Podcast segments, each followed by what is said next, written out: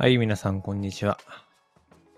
えー、今回はこのポッドキャストを撮り始めた理由、まあ、ネットにこう自分をさらけ出し始めた理由を少し話そうと思います。えー、まあ、YouTube とか Instagram とかがもう流行り始めて、そうだな。YouTube に関してはもう10 20年近くなるんじゃないかな。僕が中学校とか高校前かな。中学生ぐらいの時からもあったし、うん。その頃はね、もう完全に干渉する側だったんだけど、インスタグラムなんかも、そうね、もう見るのが基本だった、最初の頃は。で、それにこう没頭する自分がどうもかっこ悪く感じるから、なるだけそれを避けた時期なんかもあったんだけど、まあ最近のいろんな出会いとか、新たに始めた仕事だったりとかをしていくうちに、まあその認識がちょっとずつ変わりつつあって、今はもう、まあ、もう一つの自分を、こう、ネット上、ウェブの中に、まあ、投影して、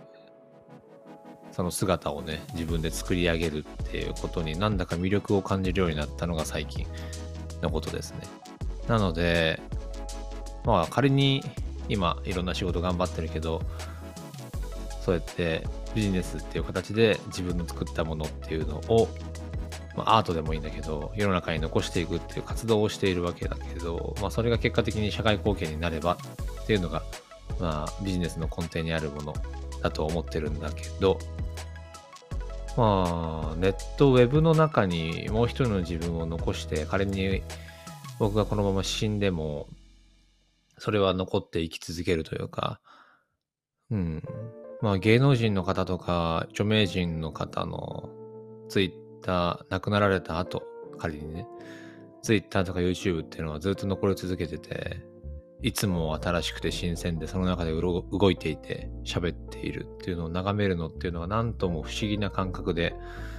まあ、これをちょっと、まあ、僕は芸能人っていうわけではないけどやってみようかなっていうふうに感じたのが今回こうやって YouTube だったりとか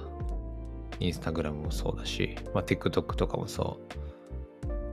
で、今回このポッドキャストね、音声のメディアでこれを残していくっていうのもその活動の一環だというふうに考えて始めることにしてみました。